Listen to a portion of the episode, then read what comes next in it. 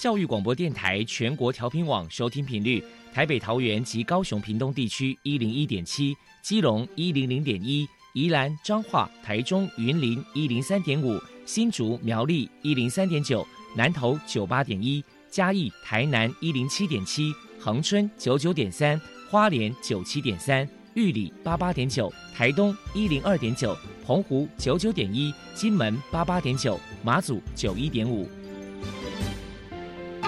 爱是包容，爱是牺牲，爱是分享，爱是服务。因为爱，特殊教育充满了无限的可能。用爱关怀身心障碍同学的未来，用心倾听资赋优异子女的心声。欢迎老师、家长、同学们，大家一起加入特别的爱这个大家庭。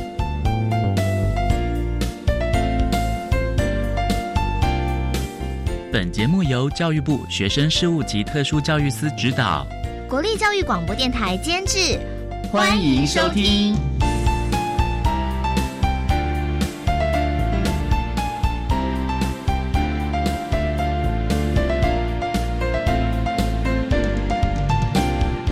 因为爱，我们在空中相聚。欢迎您再度收听《特别的爱》，我是小莹。这个节目在每个星期六和星期天的十六点零五分到十七点播出。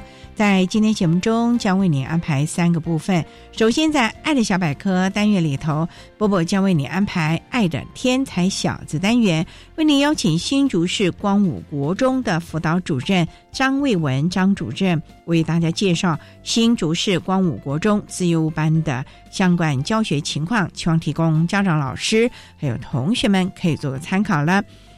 另外，今天的主题专访为你安排的是《爱的搜寻引擎》，为你邀请获得一百零七年优良特殊教育人员荣耀的台中市立巨人国民中学的尤小琪老师，为大家分享优秀能力的行塑，谈国中教育阶段资优学生教学及辅导的经验，希望提供家长、老师可以做参考了。节目最后为你安排的是《爱的加油站》。为您邀请目前就读国立政治大学日文系的蔡涵恩同学，之前呢就读彰化女中语文自由班，为大家加油打气喽！好，那么开始为您进行今天特别的爱第一部分，由波波为大家安排《爱的天才小子》单元。爱的天才小子，您的子女是资优儿吗？您的学生是资优生吗？有关资优儿的鉴定方式与教养经验分享，教师资源。教学辅导系统都在《爱的天才小子》。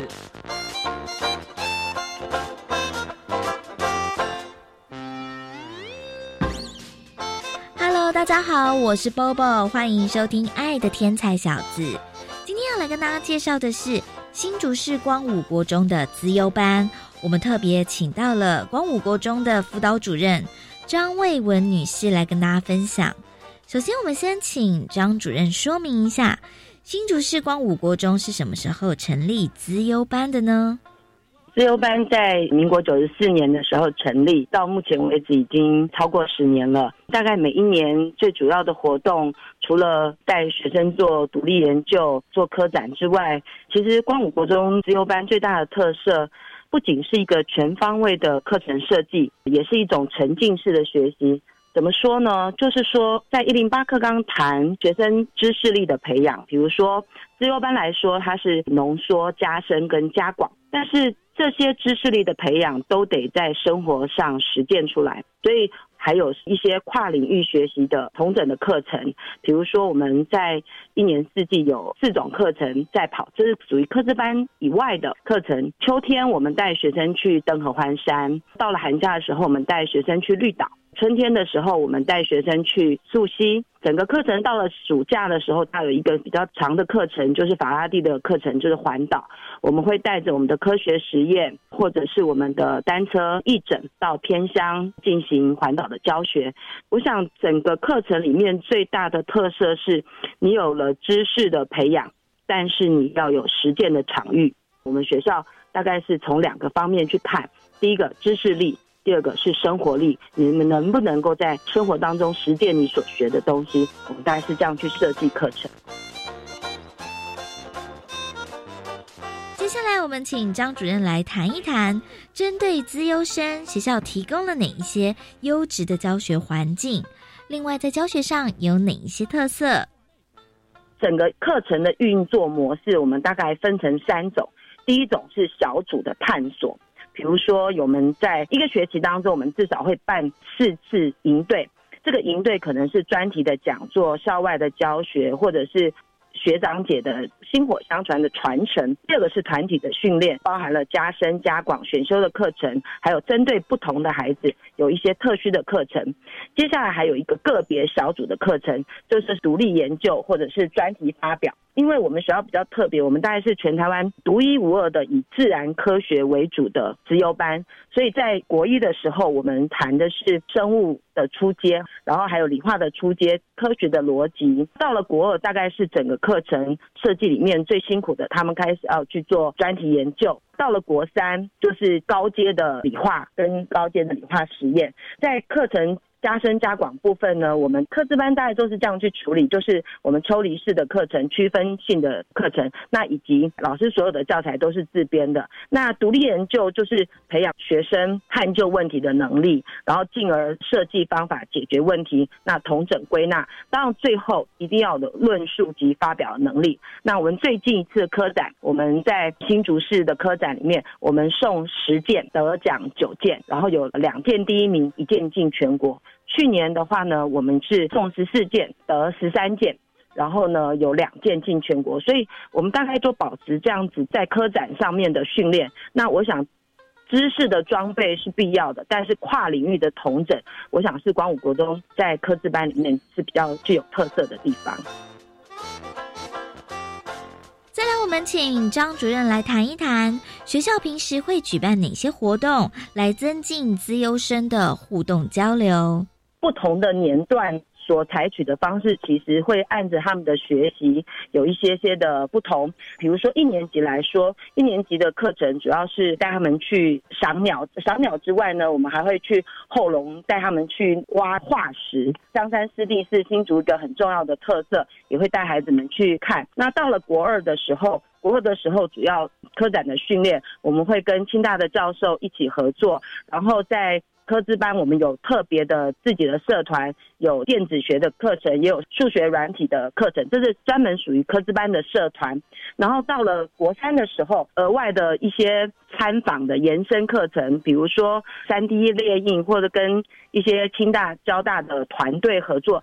这个都在我们的课程运作当中。不过，我们这几年有带着科资班的学生，不管是到瑞士，或者是跟香港的一些学校做交流。我们去年跟香港做交流，是我们把原本在台湾每一年暑假带着科展，就是那些科学实验到偏乡的一些教学，我们延伸到了。香港去，然后我们在香港的学校里面办科学营，让五所的香港的中学的学生来体验。我想整个学习的历程是这样，就是说我们怎么样从知识的学习延伸到生活的运用，然后再做国际的交流。那这个课程很特别，就是我们总共分成三个部分：第一个部分体育艺术的交流，第二个是服务学习的交流。第三个呢，就是科学营的探讨。那体育艺术的交流，香港的学生教我们手球，台湾的学生就教香港的学生卡巴迪，它是一个亚运的运动。然后呢，服务学习社会议题的关注。分享了我们在台湾在偏乡做的一些，不管是单车义诊也好，或者科学实验也好。香港的同学就带我们去参访了民歌派饭的一个在香港非常有名的一个社服团体。第三个就是我们办了一个科学营，这个科学营是当时我们办了五站，分成五个教室、五个关卡，然后我们设计了五项科学实验，让香港同学来体验。那香港同学也让我们做电子贺卡。就是有一个 STEM 的科学的实验，然后我们这样子做进行交流。那我想，这个对于孩子们来说，这个是扩大了他们的眼界。其实学习是带着力量跟能力的。那知识是有力量的，知识可以让我走进世界，也可以服务人群。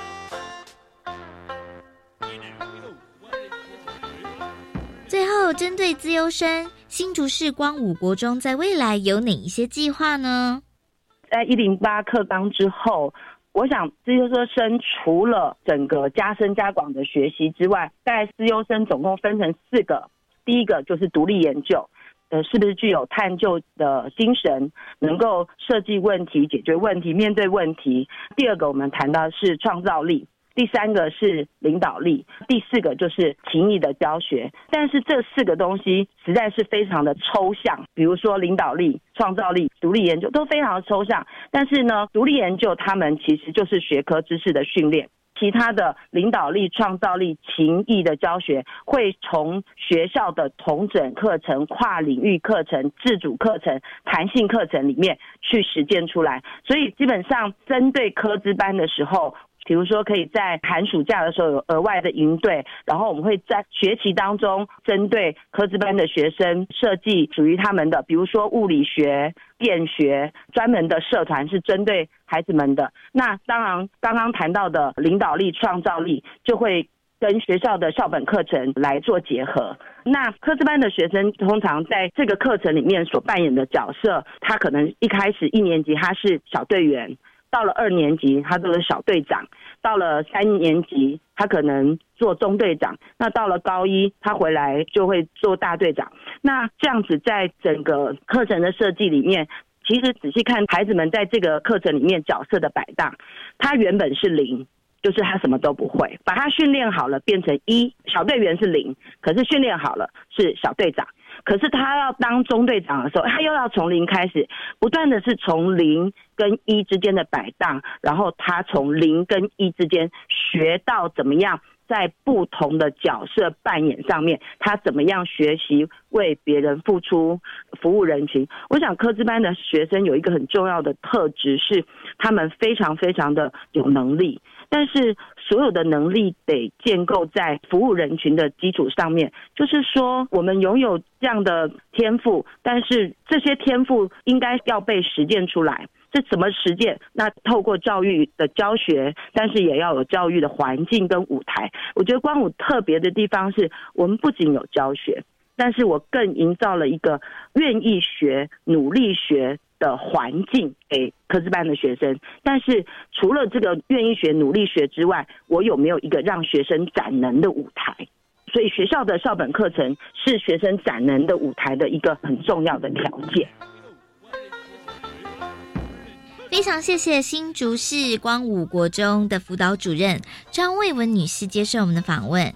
现在我们就把节目现场交还给主持人小莹。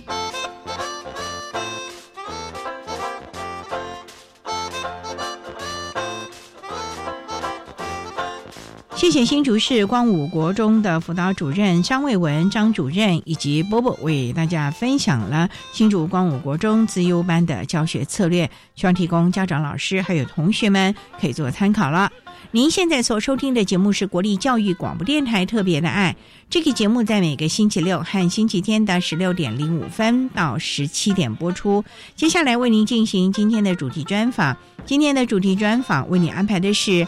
爱的搜寻引擎为您邀请获得一百零七年优良特殊教育人员荣耀的台中市立居人国民中学的尤小琪老师，为大家分享优秀能力的行塑，谈国中教育阶段自由学生教学以及辅导的经验，希望提供家长、老师还有同学们可以做参考了。好，那么开始为您进行今天特别爱的主题专访，爱的搜寻引擎。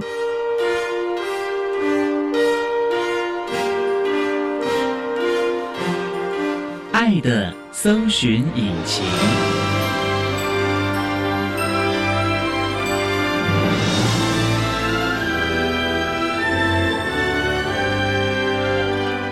今天为大家邀请到的是获得了一百零七年优良特殊教育人荣耀的台中市立居人国民中学的老师尤小琪尤老师，老师您好，主持人你好。今天啊，特别邀请老师为大家来分享优秀能力的行塑，谈国中教育阶段资优学生教学以及辅导的相关经验。首先呢，要请教老师，什么是资优啊？以资优来讲，从我们特教法的规范，资优一定有它的定义存在，就是指说，可能学生在潜能或者是表现的部分是优异的。以我们目前特教法里面所讲的，其实我们的资优就分分成很多类，有学术性向的啦，有艺术才能的。那我任教的国中阶段的都是比较类似学术性向，也就是所谓的数理之优、语文之优这个部分。还是偏重学科咯。呃，我们国中的部分都是比较偏重学术性向，当然有一些是音乐班、美术班的，那又是另一类的资优。那想请教老师啊，在居人国中，你们资优班的孩子他们是怎么来评鉴的呢？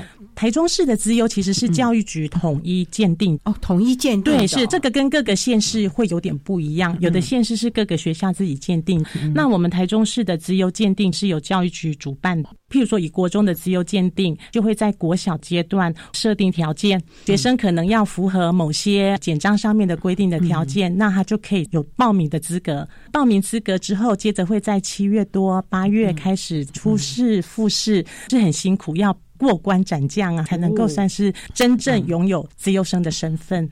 不过，资优班的学校不是每个学校都有吧？对，没错。现在我们整个行政区域，像大台中市啊，是。那那那个孩子，如果他家住在后里啊，要跑到你们居人吗？因为我们台中市的资优鉴定是教育局统一办，而且它是每一个学生，只要你符合国小在校成绩资格，其实你都可以参加鉴定。参加。对，所以就像刚才主持人说的，孩子通过资优鉴定之后，他很可能学校里面没有资。优班这种情形之下呢，教育局安置的方式就是可以由这个学生所读的学校提出了自优方案，特定为这个学生安排一些课程，但是。也许学校里面只有三个、两个资优生，能够提供的课程数量一定会比较有限。像我们这种有资优班的学校，我们就会有固定的师资、固定的课程。相较之下，有资优班的学校能够提供给资优生的服务会比较多一点。所以他们就要跨区就读吗？其实我们是学区就读，他们也不能通过资优鉴定呢，就要到有资优班的学校。这个还不能够很轻易的就直接转换过来，这样。所以还是有。他的一些考量了啊，对。那像居人国中，你们是自优班，就是独立成一班呢，还是采取融合的方式，只是外加而已呢？其实这个是特教法的规定呢。早期我们居人国中的资优班是集中式的成班，可是这个部分是随着我们特教法规的修正，现在国中小的资优班都叫做分散式资优班，它都不会是集中的，只有高中阶段还是集中。像我们的资优班的学生学籍，他会有一个普通班的班。级。譬如说，数理资优的学生，他就是数学课跟自然课会到我们资优班这边来上课。譬如说，语文资优的学生，就是国文课、英文课这些语文课程会出来资优班上课。大多数的时间都还是在普通班，对，还是在原班里面跟普通，这个叫分散式的课程。所以还是有他这个特别的考量了啊。是好，我们稍待再请台中市立居仁国民中学的老师尤小琪尤老师，也是获得了一百。零七年优良特殊教育人荣耀的尤老师，再为大家分享优秀能力的行塑，谈国中教育阶段资优学生教学以及辅导的相关经验。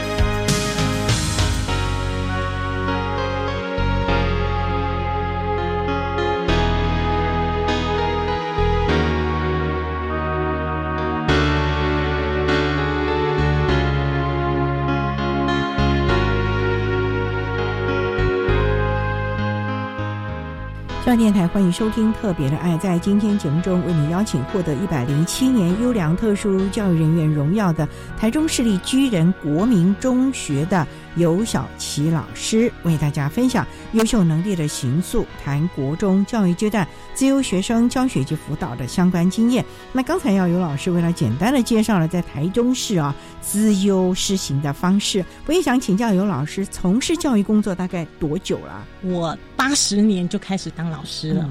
算是资历很深的哈，二十多年了，二十多年的哈。但是因为我中间进修的关系、育婴假的关系，请过五年的假，资历上有人比我更深呐，只是年纪上我比较大一点而已。那尤老师，您当初有主修特殊教育的资优组吗？当初读大学的时候，我是数学系数学本科，并没有特别修资优的这一块。可是因为我们居仁国中，它是台中市，应该讲包括全国啦，就是第一批设立国中资优班的时候，我们从六十八年开始，学校就有资优班。所以其实我到居仁国中服务的时候，学校一直都有资优班存在。慢慢的，随着年纪的增长、经历的增加，所以在后来学校需要我们这些老将临危受命上台的时候，我们也就接下资优班这样子的任务。在教了孩子之后，自己觉得在自由方面应该要有更多的认识，可以给孩子更好的课程设计。所以我是之后才有参加自由学分的进修，加强这方面的专业。不过也想请教，自由班呢，说实在，这些孩子啊，都特别的聪明，在某些领域方面，担任自优班的老师压力会不会好大啊？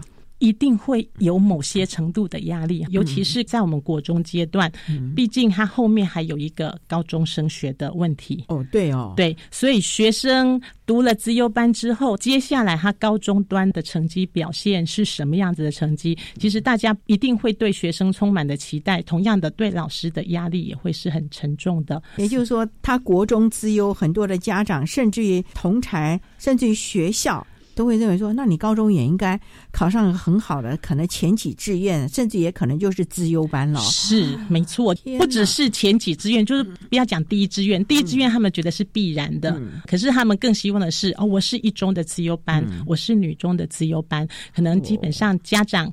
学校的期待会是这个样子的，所以真的是老师的压力是比较沉重的。可是大台中是有很多资优班呢，这个一中和女中的资优班也不会就这么一般呐。是没错，哇，那这个压力真的很大嘞。所以。这个就是某种程度上要自己调试，所以老师也要调试了。我觉得那是必然的，因为如果老师你没有调试好，你会把这个压力加注在学生身上。那孩子都很聪明，他如果感受到说老师你是为了怕你自己的成绩，他们孩子会很幼稚的觉得他们的成绩代表老师的业绩。所以他们如果感受到原来你不是真的关心我，你只是关心我的成绩不能不能让你有面子，那为名师。我觉得那个孩子对你的信。韧度其实就会有所。保留，对尤其这些孩子都特别的敏感，对，没错，是的，所以你更要掏心挖肝的对待他们。是，这个一点小事，他们可能就牵动了那个纤弱的心啊。嗯，没错，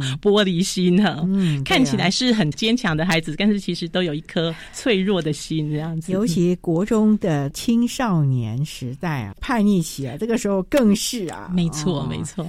国中老师难为吧？但是其实我觉得各行各业都难为啦。嗯。所以其实大家都是在自己的本分上做好自己的工作，不敢说国中老师特别难为啦。就是现在这个社会，每个工作都是辛苦的。重点就是大家坚守岗位，做好自己该做的事情。是没错。好，那我们稍待呢，再请获得一百零七年优良特殊教育人员荣耀的台中市立居仁国民中学的老师尤小琪尤老师，再为大家分享优秀能力的行塑，谈国中教育阶段自由学生教学及辅导的相关经验。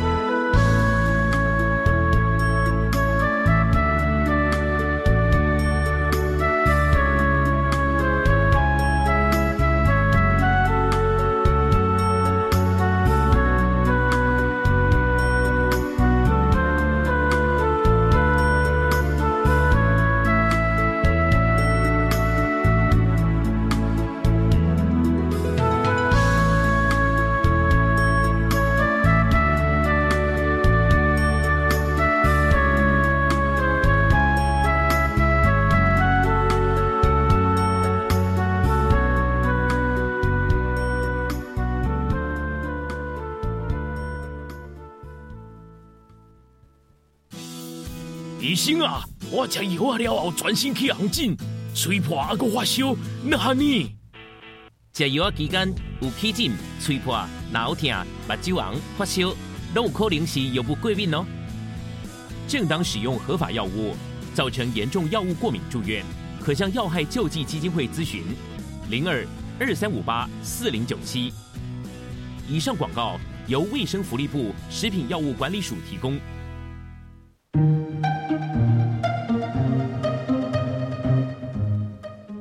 大家好，啊，我是大鹏幼儿园的学生家长。那目前呢，我有一对双胞胎在这边就读。那不久前呢，我们园长跟家长报告过，啊，我们大鹏幼儿园即将加入准公共幼儿园。那到时候呢，每个学生每月只需要缴交四千五百元的学费就好，真的是省了一大笔海销，真的是很开心。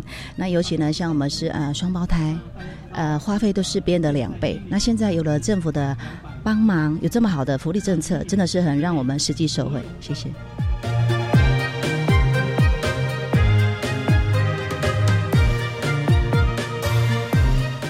准公共幼儿园优质评价，让你托育的好，负担得起。以上广告由教育部提供。管那么的水，落嘎西木啊！大家好，我们是欧开合唱团。您现在收听的是教育电台。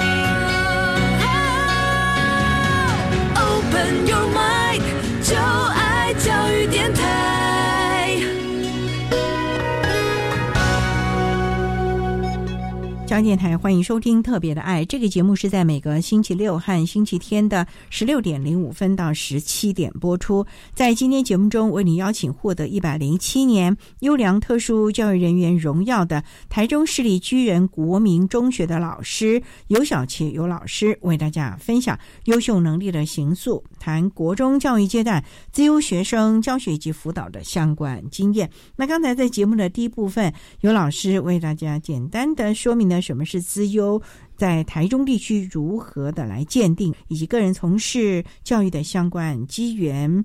那也想请教，在我们国中教育的阶段，资优的孩子教学的重点会是有哪一些呢？以我自己来讲，当初教资优班的学生的时候，我是用数学老师的身份嘛，我的本科就是数学，所以。数学课程是我们主要教学的内容。刚开始的时候，我们总会觉得给学生很多的东西、很难的东西、很深的，甚至希望教到高中的进度。我想这个是一刚开始做好多的习题，是不是？哎，就是说，可能一般的人会这么觉得。包括现在这么多年过去，大家对于自由这一块仍然还是有这样的感觉，就是如果普通班的学生做三张考试卷，自由班的学生动作比较快，应该可以做五张吧？类似像这样子的心态，其实，在目前还是蛮普遍存在一般的家长或是某些学校老师的认知里面。哎呀，那你们要怎么办嘞？这样不是挺难的嘞？对，刚开始要教自优班的时候，其实那时候也很忐忑，就是我们可能会知道要帮孩子准备一些跟普通班的课程是不一样的。可是你会发现，孩子的学习速度是很快的。你可能精心设计了一两个礼拜，也许觉得这个课程内容可能可以撑一个礼拜，结果发现两三节课，孩子就把你准备的东西就就学完了。对，因为他们很兴奋，他们看到那个跟课本不一样的东西。他们其实是会很高兴的，但是老师就会处在一个很有压力的被掏光的对你，你一天到晚都是在那边怕被孩子追着进度。可是，一段时间之后，你可以慢慢的把自己的心态调整的更好。譬如，我现在如果面对一个新的自由班的孩子的时候，我都会跟他们讲说，老师是教你们学数学。而不是教数学而已。学数学和教数学不都是数学吗？教数学就是教数学的内容，我的教材是我设定好的东西，我把这个东西教给大家。这可能像我们一般的课程内容里面都是数学内容，直接教怎么解题啊？对对对，哈。可是以他们来讲。他们学的速度会比别人快，而且如果他们都只学我教他们的东西，在这个资讯这么爆棚的时代，其实他们一定会落伍。所以，其实我是教他们怎么去找你想要学的东西。数学的面向有哪些？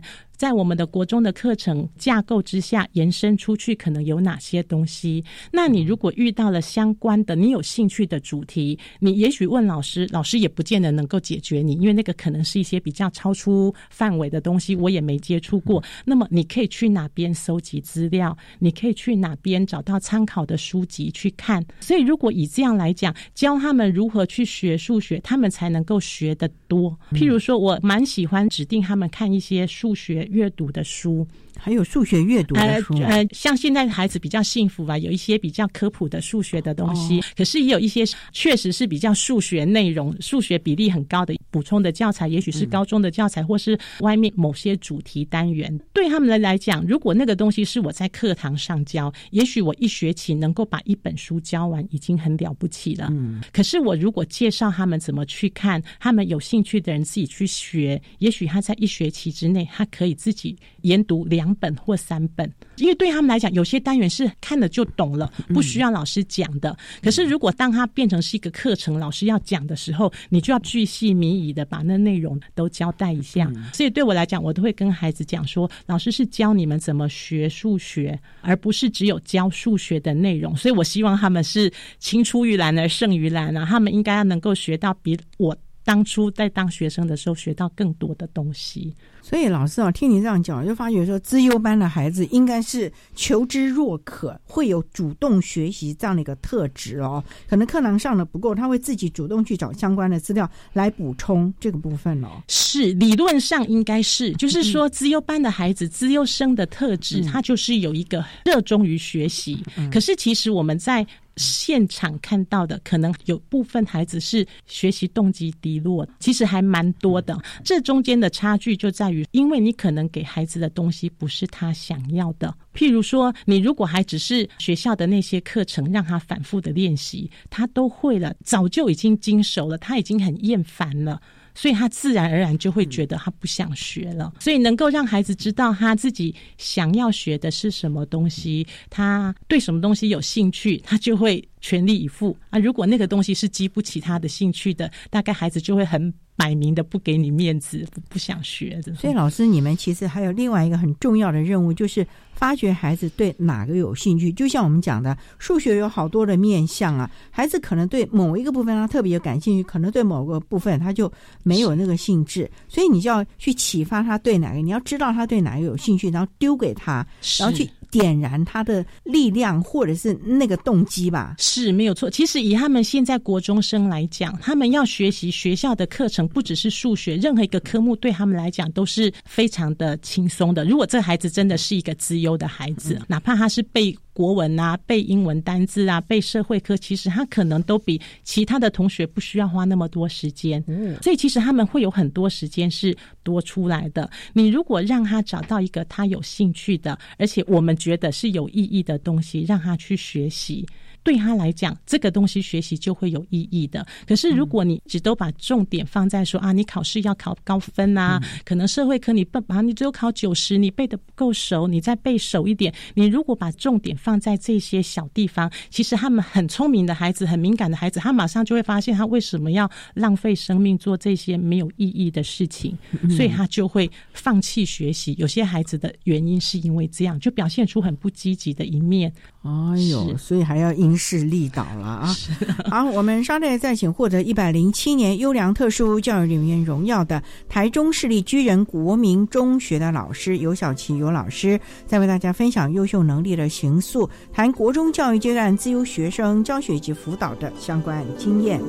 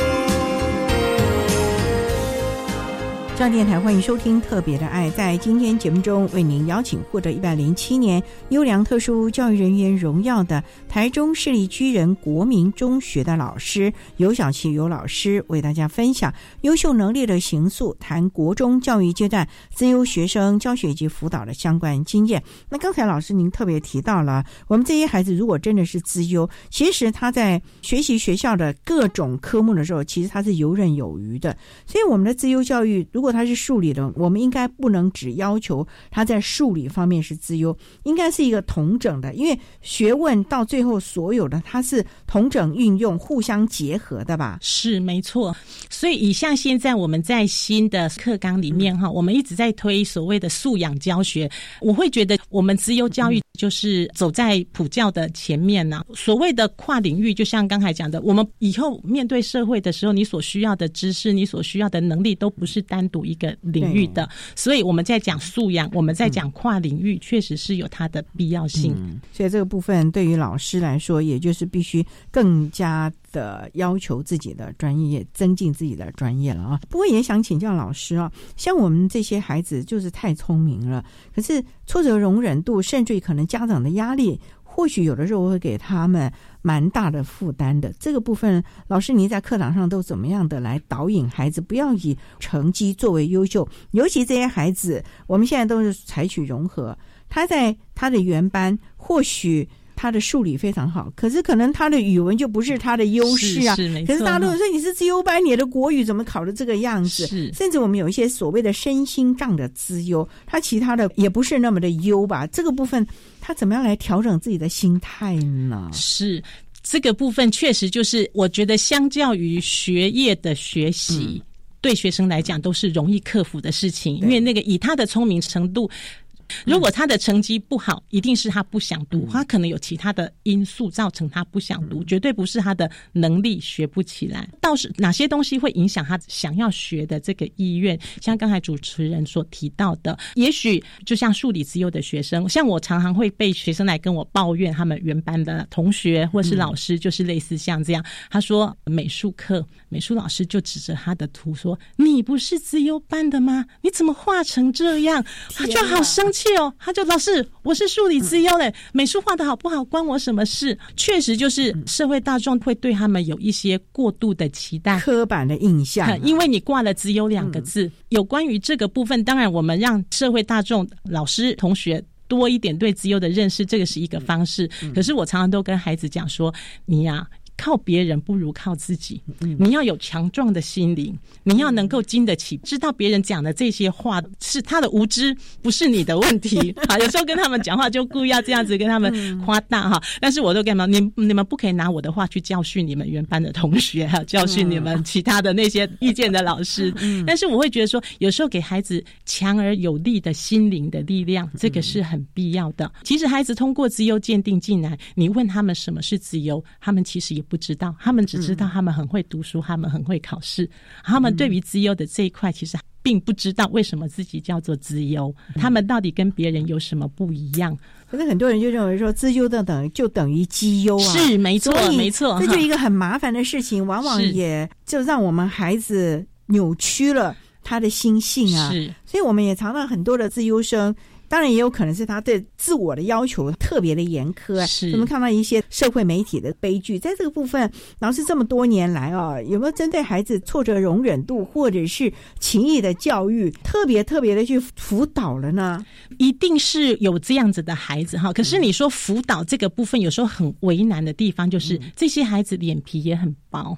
你如果找来老师跟你谈一谈事情，其实他们的防卫心马上就起来了。对，因为他们并不愿意在别人面前示弱。对，没错，没错哈。所以其实常常都是在事情。发生或是我们看到那当下更好的例子是在还没有发生之前，我们借由一些别人的故事、别人的例子来跟他们做一些打预防针的状况。所以刚才主持人有提到一个情谊辅导的部分，其实我们的资优课程，大家可能都会聚焦在那个数学啦、数理资优啦哈。其实这个是我们的专长领域课程。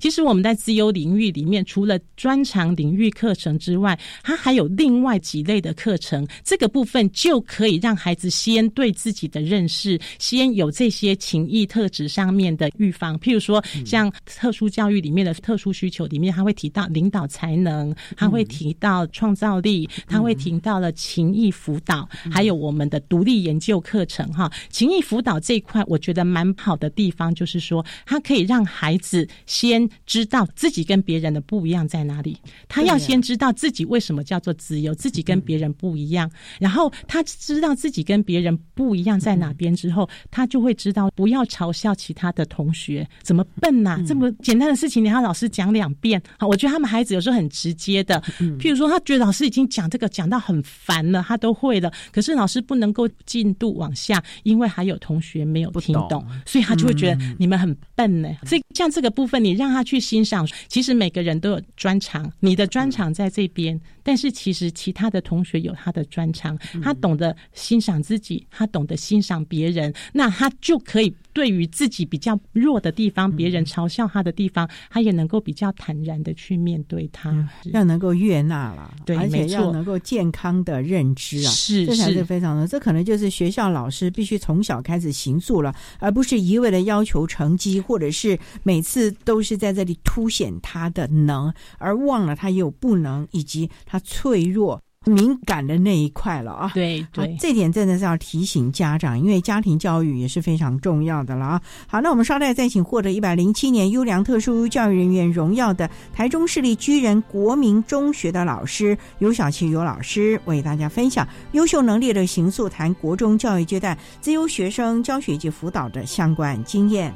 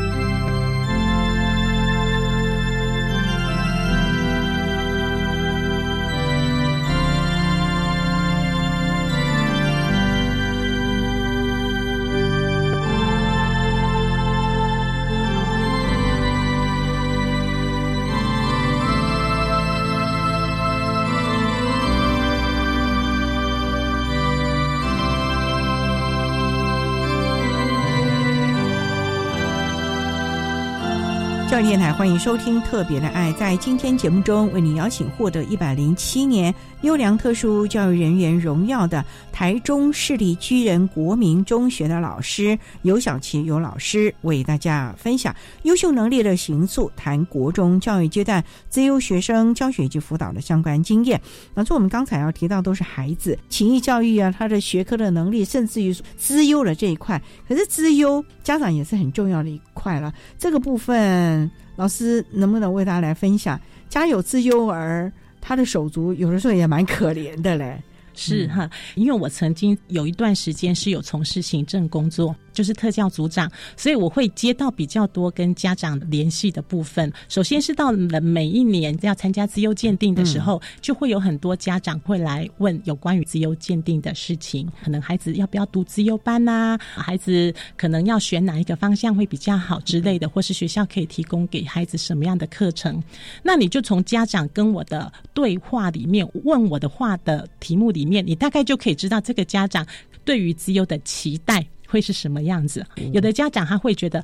私立学校啊，他们晚上都留住宿啦，哈，假日什么之类。那你们资优班有没有留这些？对吧对他就会对他就会拿私立学校这个部分啊。你如果听家长这样讲，你大概知道他会把资优跟绩优跟升学班做等号的。那有的家长会说，那你们假日会不会加课？会不会有晚上晚自习读第八节、第九节？譬如说我跟他讲不会，有的家长就哦好还好还好，那这样子他决定要读啊，就是说他会觉得他不希望他的孩子接受的是这样子的课程，对可是也有一些家长听到你的答案之后，他就说啊，可是连其他哪一个学校就说他们自优班假日都还会再加课，还会再加强。譬如说数理之优，可能在学校上的课程数只有抽离数学跟自然，那学校校就答应我们说，假日的时候还会再帮他们上英文课跟国文课，就类似像这样。所以你从家长的对谈里面，你就可以知道，很多家长对于国中资优期待的仍然是以升学导向的升学班。但是我也很高兴的是，在最近这几年，越来越多听到有一些家长他会希望学校除了学业课程这个部分，额外给孩子哪些东西啊？譬如说，我们会有假日课程，可是我们的假日课程绝对不是让学生来学校上国文、上英文、上数学、上自然，绝对不是这些。我们可能都是一些动手做的科学探究啦，哈，机器人操作啦，哈，就是类似像这样子，可以让孩子参与。其实是从。玩中学习啦，那这对孩子来讲，确实也在这样子的状况之下，比较能够让他们很快的进入那个情境里面，甚至让他们探索到原来有一些领域不是像课本里面的国文、英文、数学、自然这些学科的内容，有一些东西是综合的。所以其实确实家长的态度是一个很影响孩子的学习后半段能不能学到更好的东西。譬如说在讲科展好了。家长都会很希望孩子可以做科展，尤其是数理自优的。对啊，那个对加分有效。对对对，加分有效嘛，而且听起来哦，科展很厉害，不得了哎。可是一个科展的作品能够做到得到台中市得名，代表台中市去参加全国得名，其实这中间学生要付出的心血是非常大的。对呀，他可能又要牺牲了其他课业，甚至牺牲了睡眠。所以一开始家长会很希望，可是当他发现啊，这么不合实际，那个时间拿来背。英文好像被社会好像分数拿的比较快一点，所以就会变成说，有时候家长一开始他会觉得很鼓励孩子做哪一件事情，因为听说还蛮不错的，对孩子还蛮有某些帮助的。可是当实际面的时候，譬如说发现孩子很有兴趣，投入很多时间，他也担心了，因为当你时间花到这个地方去，你势必会在某种程度上短期的会影响到学校的一些小考试的表现，那是必然的。所以家长的心态。又会浮现出来了。究竟他心里面对于孩子所谓的资优的潜质的发挥，他是真的那么支持，还是只是嘴巴上说希望他很轻松的就能够得到很好的成绩？其实我觉得这个部分家长确实是一个很大的影响。那教养的策略呢？如果家有资优儿，可是偏偏另外的子女手足不是资优啊，是或者是。我不是资优，可是我的兄弟姐妹是资优，是资优，情何以堪呢？我觉得这个不要说到资优哈，光是一般的手足之间都会有比较，对呀，更何况是这种资优上面的手足的比较。以我接触的，如果是资优生，我们比较常看到的是孩子是资优，那他可能手足有不是资优的，对不对？那像这个部分，可能孩子有时候会觉得爸爸妈妈对我们的要求就比较大。就是对那个不是资优的那个兄弟姐妹要求就没那么高，他可能考试没有考到前面几名，爸爸也没有关系，对不对？可是他就已经考的都比那个弟弟妹妹好啦，可是爸爸妈妈又希望他更好。我觉得孩子有时候在某种程度上，他会有这样子的。不平，或者是说，我们也很多兄弟姐妹都是资优。我们最精彩的家长是，他们家有四个兄弟姐妹，四个小孩，老大是姐姐资优，然后双胞胎的姐弟两个也都是资优，然后最后还有个妹妹，那时候还没有进来国中，可是国小也是资优，真是一门资优啊！可是同样都是资优，孩子也是有表现的好的资优，跟表现中度的资优啊。那我会觉得说，这时候家长的态度就非常的重要。那我会觉得比较不幸的是，大多数的家长在这个部分的拿捏，因为我们对于孩子是资优，家长如何教养这一块给的资讯其实是比较没有那么充足。啊，所以我们只能够说，遇到一些特别的状况，跟家长分享，或者是说，我们会请那些毕业的家长跟我们现在的自由班的家长做一点分享，让他知道说，他们可能在手足之间残酷竞争之下，要怎么样协助孩子可以获得一个心理上的平衡，这样子，这点非常重要。所以自由班的老师啊，这个润滑剂就非常的重要，是也是孩子心灵的导师了。是，对这个部分呢，自由教。教育并不一定是绩优啊，可是最重要就是能能够找出孩子最大的学习的动力，以及他真的有兴趣，能够主动的学习，这才是我们在自由教育一个很重要的一个概念了啊！好，那我们今天也非常的谢谢获得一百零七年优良特殊教育人员荣耀的台中市立居人国民中学的老师尤小杰尤老师，为大家分享的优秀能力的行塑国中教育阶段自由学生教学及辅导的相关经验。非常谢谢尤老师的分享，谢谢您老师，谢谢谢谢大家，谢谢主持人。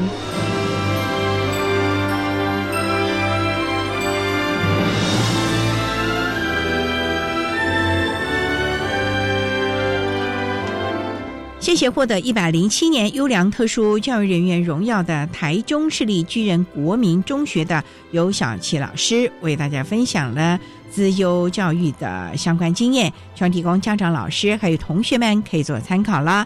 您现在所收听的节目是国立教育广播电台特别的爱节目，最后为你安排的是爱的加油站，为您邀请国立政治大学日文系的蔡涵恩同学为大家加油打气喽。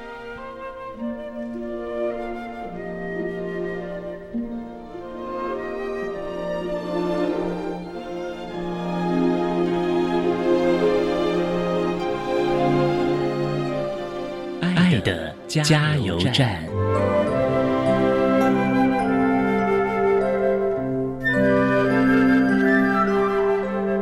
各位听众，大家好，我是蔡涵恩。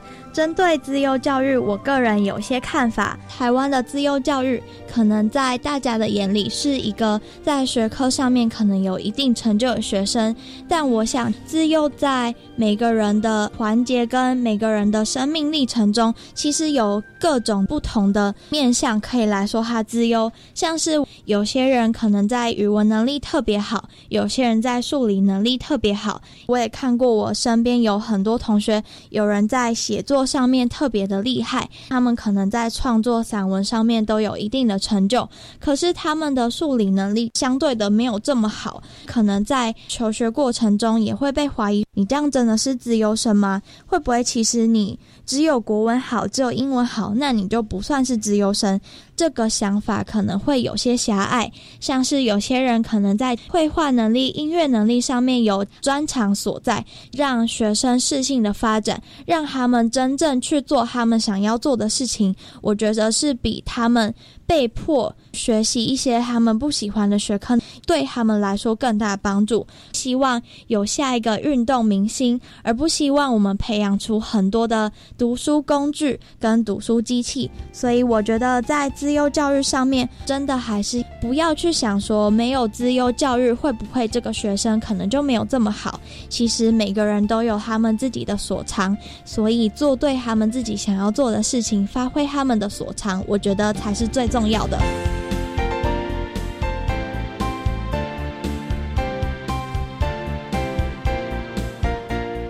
今天节目就为您进行到这儿了，感谢您的收听。在下个星期节目中，为您邀请国立台湾师范大学特殊教育学系的佘永吉教授，为大家说明协助孩子的正确心态，谈各教育阶段脑性麻痹学生身心调试注意的事项，希望提供家长、老师还有同学们可以做参考。